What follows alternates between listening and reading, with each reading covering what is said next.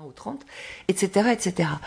Ce système décimal, en réalité, il est euh, fondé sur euh, l'anatomie humaine. Il est le plus évident euh, parce que quand on regarde ces deux mains, qu'est-ce qu'on trouve? Eh bien, on trouve deux unités de 5, deux unités, les deux mains de 5 doigts chacune, qui à elles deux forment une dizaine.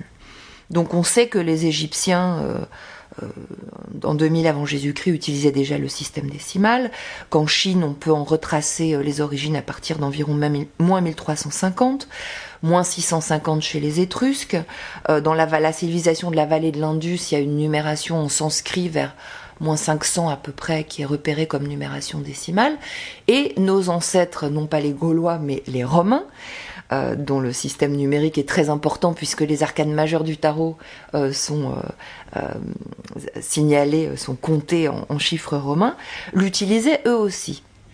Un petit détail près, c'est que les Romains avaient déjà, comme d'ailleurs on va le retrouver dans toute la France médiévale, un système où il fonctionnait par douzaines donc le système duodécimal, dont il nous reste énormément de, traces, la division de la journée en 12 et 12 heures, la division de l'année en 12 mois, la douzaine 2, euh, la demi-douzaine, le fait qu'à un moment donné, quand on comptait en, sous, il fallait, je crois, 12 deniers pour faire un sou.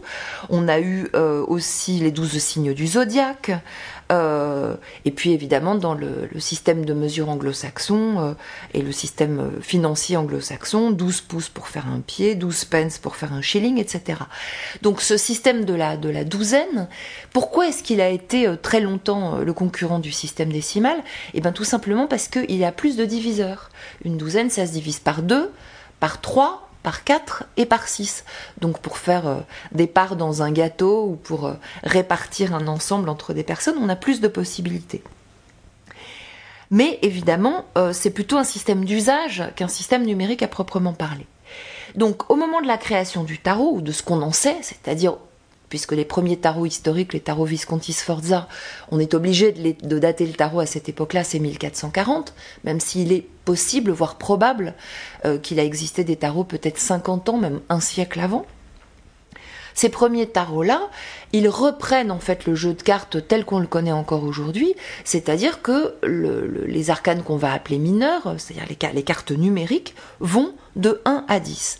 Donc on est dans un système euh, hiérarchique dans un système concurrentiel, hein, puisque si j'abats euh, un 3 sur la table et que vous, vous abattez un 5 par-dessus mon 3, eh bien le 5 va, dans tous les jeux existants, être supérieur au 3. Euh, ce système-là, il est décimal.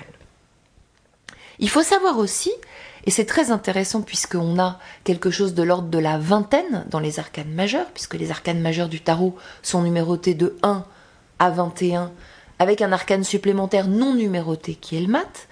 Donc ça, ça nous renvoie à deux aspects très importants. D'une part, au système qu'on appelle vichésimal ou vigésimal, qui est le système de comptage en 20, dont il nous reste des traces dans notre langue puisqu'on dit 80, par exemple. Euh, en albanais, en basque, dans les langues celtiques, dans le danois euh, et dans les dialectes de l'Italie du Sud, on a euh, beaucoup de traces de, ce comptage de 20 en 20 et non pas de 10 en 10. Donc déjà, c'est très intéressant parce que les arcanes majeures arrivent et offrent un espace de la vingtaine, d'une grosse vingtaine on pourrait dire, avec deux cartes de plus dont je vais, pour lesquelles je vais donner des hypothèses, par-dessus un système qui est un système divisé en 10 et en figures. Et puis on a la grande question du zéro. C'est-à-dire que ce sont les mathématiciens arabes, comme nous le savons, qui introduisent le zéro. Il arrive en Europe à peu près autour de l'an 1000. À l'époque, on compte en chiffres romains qui n'incluent pas le zéro. Euh, ce zéro, il est extrêmement controversé. Il va y avoir toute une bataille religieuse autour de lui. Il va être considéré comme diabolique pendant très longtemps. Et en gros, jusqu'au XVe siècle, il n'est pas du tout euh, admis euh, dans la numération européenne. Or, c'est très intéressant parce que dans le tarot, on a cet arcane majeur non numéroté qui a un espace vide, euh, qui est le mat, ou le fou, ou il mat selon les jeux, et auquel il n'est pas aberrant d'attribuer une valeur du type du zéro. Il y a beaucoup de systèmes, euh, particulièrement de la fin du 19e et du 20e siècle, euh, qui attribuent au, au, mat la valeur 22, parce que c'est la 22e carte, on pourrait dire. Mais enfin, si le mat était le numéro 22 en chiffre romain, c'est très facile.